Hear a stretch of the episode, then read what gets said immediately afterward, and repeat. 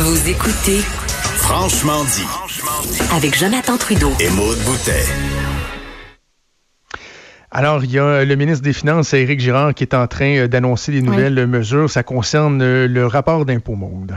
Oui, donc le gouvernement du Québec qui a annoncé que pour produire sa déclaration d'impôt, on repousse la date au 1er juin. Pour ce qui est du paiement, c'est repoussé au 31 juillet. Donc, on va donner un, peu de lousse à tout le monde.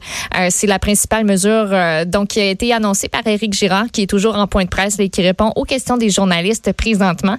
Et euh, ben, j'aimerais ça te faire une, autre nouvelle de, de, dernière heure que je crois importante aussi, Jonathan, parce que la santé publique a fait paraître en une information.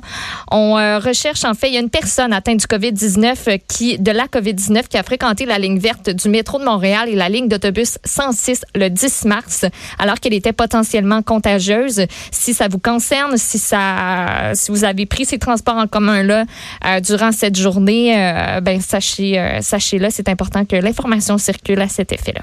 Oui, absolument. Puis il y a l'Ontario hein, qui a euh, décrété aussi l'urgence euh, sanitaire, tout rassemblement euh, qui est interdit un peu également comme la France l'a fait. Puis c'est similaire là, à ce que déjà le Québec on a fait il y a, quelques jours de ça. Quand même important ce que Éric Girard vient d'annoncer au niveau économique, c'est que ça va donner le temps. Parce que hier déjà le scénario circulait à l'effet que on ne repousse pas nécessairement la date pour déposer son rapport d'impôt, mais qu'on repousse dans le temps la date pour acquitter ses impôts. Or, on a décidé finalement d'agir sur euh, les deux fronts. J'imagine qu'il y a le fédéral qui va emboîter le pas parce qu'on me disait, moi, dans, euh, les, dans les officines gouvernementales, qu'on voulait vraiment s'arrimer avec le gouvernement euh, fédéral. Et s'il y en a qui doutent encore des effets économiques et des moyens que prendront les gouvernements, je ne sais pas si vous avez entendu Mario Dumont ce matin qui évoquait des scénarios, semble-t-il, qui circulent au gouvernement fédéral où on pourrait carrément abolir la TPS jusqu'à nouvel ordre.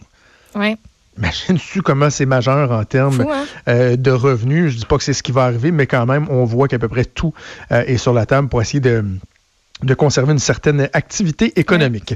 On va se tourner du côté euh, des États-Unis pour faire le point avec notre collègue Luc Laliberté sur ce qui se passe là-bas. Salut Luc. Oui, bonjour à vous deux. Bon, alors on a vu euh, le président américain hier faire le point. Est-ce que encore une fois, toi aussi, tu as trouvé qu'il y avait un, changement de ton supplémentaire petit à petit, le président américain qui semble finalement prendre la mesure de l'ampleur et de l'importance de cette crise-là? Ben, écoute, moi j'ai remarqué deux changements dans les dans les deux dernières journées et ces changements-là sont importants. Euh, un, Donald Trump, bien entendu, non seulement le, le, ton, mais son attitude, les conseils qu'il relaie. On a vu Mike Pence prendre de plus en plus de place. On a vu le docteur Fauci qui est en charge de l'opération pour l'administration. Je pense que les deux hommes, Pence et Fauci, ont passé le message euh, au président et que celui-ci enfin euh, assume le rôle qu'on attend qu'il joue depuis ben, depuis huit semaines. Donc, il, ça, ça ne comble pas le retard que les États-Unis ont pris dans la gestion de cette crise-là, mais on a enfin l'impression que du haut jusqu'au bas de la pyramide, on passe le même message. Et l'autre volet, je m'intéressais à ça euh, ce matin parce que quand je, débute ma journée, j'essaie de couvrir le plus de sites et de sites variés mhm. possible. Et les Américains s'informent beaucoup. Une bonne part, le réseau le plus écouté aux États-Unis, c'est Fox News. Et Fox News, il ben, faut distinguer la salle des nouvelles, bien sûr, de la section opinion des animateurs vedettes. Mais les animateurs vedettes ont pris le même virage que le président. Et quand on sait que beaucoup d'Américains plus âgés et que les républicains prennent leurs nouvelles essentiellement à Fox News, c'est important qu'on prenne ce virage-là. Euh, Jusqu'à il y a quelques jours, on vendait ça encore comme étant un complot des médias progressistes, un complot des démocrates. On remettait en question l'Organisation mondiale de la santé. Donc, grosso modo, tout ça était présenté comme euh, une vaste conspiration pour culbuter Donald Trump. Et j'ai bien apprécié de voir que finalement, ben, le réseau prenne euh, le pas, la bonne direction et qu'on cesse la propagation de, fausses nouvelles ou de propagande visant à défendre le président. Euh, c'est soudainement devenu aussi euh, chez les animateurs de Fox News quelque chose de majeur, une véritable crise. Donc, si on vise l'information, de la bonne information, ben, on ne peut que se réjouir de ça. Euh, je suis curieux, je ne sais pas si tu as, vu ça passer dans euh, tout le monitoring que tu fais auprès euh, des médias américains, mais évidemment, ici, la question qui est sur toutes les lèvres, c'est qu'est-ce que le gouvernement canadien va faire avec la gestion de la frontière américaine? Mais est-ce qu'aux États-Unis, on se pose des questions sur ce que, par exemple, le Canada pourrait faire par rapport à la frontière? J'écoutais, j'ai écouté quoi presque l'entièreté du point de presse du président et des, des autorités hier. Ce point-là n'était pas soulevé. Est-ce que c'est une préoccupation du côté des États-Unis? Oui, c'en est une préoccupation et c'est les pour l'instant ce qu'on souhaite, c'est il fallait regarder du côté du secrétaire d'État Mike Pompeo pour avoir un peu d'informations euh, à ce sujet-là. Et pour l'instant, ce qu'on souhaite, c'est que la frontière demeure ouverte. Donc les Américains craignent, c'est ce que le docteur Fossé disait hier ou avant-hier encore, euh, on craint que si, si on ne réagisse pas suffisamment fort, euh, ce soit pire aux États-Unis que ça ne l'a été puis que ça l'est présentement en Italie. Donc puis on sait que le Canada a déployé des efforts. On a beau avoir critiqué M. Trudeau justement sur la question de la frontière, reste qu'ici, euh, on est bien conscient qu'on s'est quand même soumis à l'avis des experts et qu'on agit normalement en conformité avec euh, ce que prétendent les experts. Donc, on peut deviner que le gouvernement Trudeau ici a eu des pressions du secrétaire d'État américain, M. Pompeo, mais on souhaite, considérant l'importance de la frontière, de tout ce qui y transite, donc on souhaite la, la maintenir ouverte. Maintenant, ce qu'il faudra voir, et moi, c'est ce que je surveille aussi de notre côté, mais du côté américain, quelles sont les mesures mises en place? Qu'on ne ferme pas la frontière, c'est une chose. Quels sont les, points de surveillance ou les mesures de surveillance qu'on applique à la frontière? Euh, c'est pas évident. Des gens peuvent mentir, des gens peuvent contourner, mais est-ce qu'on tente de mettre en place un contrôle plus serré ou si on entre et qu'on sort comme on le faisait depuis, ben, depuis presque toujours, depuis le 11 septembre 2001? Euh, Luc, j'aimerais ça te parler des plus récents tweets euh, de Donald Trump euh, oui. qui ont été faits il y a une heure. Il parle entre autres de la de la gouverneure du, du Michigan. Euh, qui, il a pas l'air tendre avec elle nécessairement et aussi le nouveau euh, le nouveau hashtag le rempli d'espoir parce que lui est convaincu que là vu que tout le monde travaille ensemble ouais. il y a des bonnes choses qui vont arriver le gros hashtag kill the virus en majuscule j'aimerais ça que tu nous parles du Michigan qu'est-ce qui se passe là-bas? Pourquoi il a l'air si euh, j'aurais le goût de dire arrogant président américain, c'est une des caractéristiques. Quand on dit, euh, écoute, la, la, la, couverture médiatique, elle était abondante là-dessus. Quand on dit que cette crise-là fait ressortir le pire de ce que le président Trump peut faire, euh, on conviendra qu'il n'a pas que des défauts. L'idée, c'est pas de continuer un bashing gratuit du, du, président américain, mais il est incapable, le président, de, de tasser ou de mettre de côté des querelles politiques ou d'oublier totalement la, la, gestion de la politique américaine. Euh, le Michigan lui a permis de l'emporter lors de la dernière élection. Les sondages lui sont un peu moins favorables maintenant.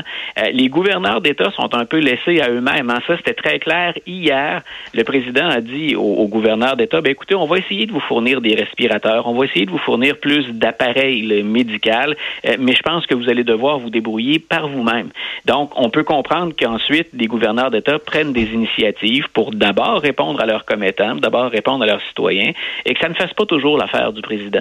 Euh, je suis certain qu'Andrew Cuomo à New York, le, président Trump ne l'a pas apprécié beaucoup pendant toute la dernière semaine parce qu'il a eu une gestion très, très agressive de la crise. C'est-à-dire, on n'hésite pas à prendre des mesures, euh, faire une zone de quarantaine, fermer des écoles, et ce, bien avant que le président reconnaisse qu'il s'agisse d'une crise. En plus, M. Cuomo, c'est un démocrate, alors ça aide sûrement pas M. Trump, mais c'est là où je dis que le président, s'il a effectué un virage hier, il faut qu'il complète le travail, il faut qu'il assume son leadership. Et on le voit, là, il y a, deux angles, et, et en soulignant un très bon, mode. Euh, en politique intérieure, il est incapable de faire fi de la rivalité politique puis de l'échéance euh, de la campagne présidentielle. Et de l'autre côté, on l'a encore vu revenir à la charge pour pointer du doigt des alliés ou encore faire ressortir à quel point finalement ce virus-là, il est chinois.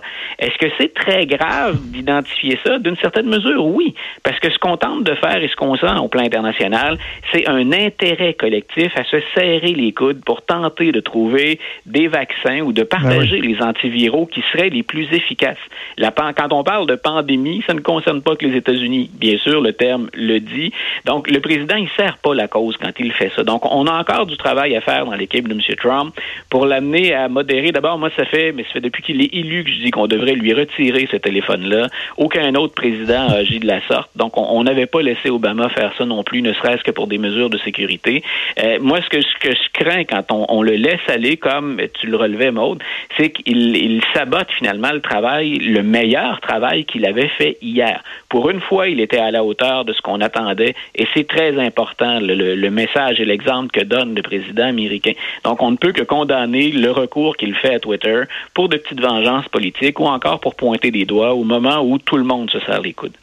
Le Trump on the loose, c'est lui qui est le plus, euh, le plus euh, dangereux. Luc, vendredi, je te demandais si on avait commencé à évoquer, par exemple, un scénario dans lequel on pourrait envisager le report de l'élection présidentielle, ce qui s'est jamais fait. Bon, on voit à quel point tout évolue. Là. ce qui était vrai vendredi ne l'est absolument plus aujourd'hui, mardi. Est-ce que, par exemple, on commence à parler de ça? Parce que j'ai vu qu'il y a des primaires carrément qui sont reportées, des, des, élections plus locales qui sont reportées. Mais est-ce que le, le scénario d'un report ou d'un impact sur les l'élection présidentielle, ça commence à être évoqué? Ce qu'on évoque de plus en plus, c'est comment si la si l'épidémie perdure et si euh, on, ne souffle pas un peu plus avec la venue du printemps, du temps chaud, de la belle saison, c'est plus de modifier la façon de voter. Ce dont on parle le plus actuellement, c'est de voter à l'aide des enveloppes. Faites parvenir vos votes et on a encore du temps pour s'ajuster. Oh boy ce qui complique la tâche euh, là-dedans, Jonathan, on l'avait évoqué un petit peu la semaine dernière, c'est que d'abord, annuler une élection, euh, ça ne se fait pas. On peut jouer avec la date du vote, et ça, c'est une loi fédérale. Ce sont les représentants et les sénateurs, c'est le Congrès qui peut décider de ça. Ce serait déjà des négociations assez, assez fermes. Et le mandat de Donald Trump finit le 20 janvier à midi. Et ça, c'est la Constitution qui le dit. Il n'y a rien d'autre comme mesure. Donald Trump, en supposant, par exemple, qu'il n'y ait pas eu d'élection, euh, son mandat se termine. Donc, il faut trouver, il faut pallier cette situation-là à l'avance et changer la Constitution. Ben ça aussi, ça prend le deux tiers de chacune des deux chambres. Et est-ce qu'on a le temps de parvenir à un compromis? Donc, on a du temps devant nous. On a plusieurs mois, mais annuler une élection, chose certaine, Donald Trump ne peut pas faire ça. Et il faudrait une majorité écrasante des, des deux chambres, des législateurs, pour faire bouger les choses. Là où je dis que ça complique encore plus la situation, c'est qu'autant dans les primaires qu'au moment où on va voter, en supposant que la date ne change pas, le 3 novembre, ce sont les États eux-mêmes qui décident de la façon dont ça se déroule. Mhm. Alors, par exemple, pour ce soir, on, a, on annonçait quatre États qui allaient voter dans les primaires. Et là, ce sont les règles des démocrates qui s'appliquent. Et le gouverneur de l'Ohio a dit, écoutez, on a du temps. Moi, considérant la situation actuelle, je reporte le vote de l'Ohio en juin.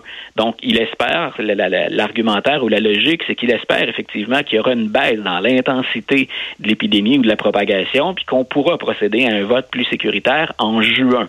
Euh, mais on doit, et on, peut aller jusqu'au mois de juin du côté des démocrates, donc on ne peut pas reporter indéfiniment, mais on laisse les trois autres États, eux, ont décidé d'aller de l'avant. Donc, on peut en discuter, on peut prendre du recul. La décision revient à chacun des États, tant et aussi longtemps qu'on ne dépasse pas la, date en juin où les États sont appelés à se prononcer. Et on aurait droit à un scénario similaire le 3 novembre. On le sait, hein, c'est très différent de notre système à nous où tout le monde vote ici avec un bon vieux crayon puis un, bout de papier. Euh, aux États-Unis, il y a en théorie 50 façons différentes de voter. Et c'est chacun des 50 États qui gère l'élection fédérale. Si dans vos esprits, tranquillement, le terme bordel vient d'apparaître, ça risque d'en être un joyeux bordel euh, si on ne prend pas des mesures euh, à l'avance, qu'on commence à faire tranquillement. Ben, j'ai hâte de voir où on en sera rendu lorsqu'on va se reparler euh, vendredi. Luc, d'ici là, ben, on te suit sur les différentes plateformes, à TVA, LCN, à Cube Radio, également sur le blog du Journal de Québec, Journal de Montréal. Luc La Liberté, c'est toujours un plaisir. On se reparle vendredi. Parfait. À vendredi. Bye. Salut.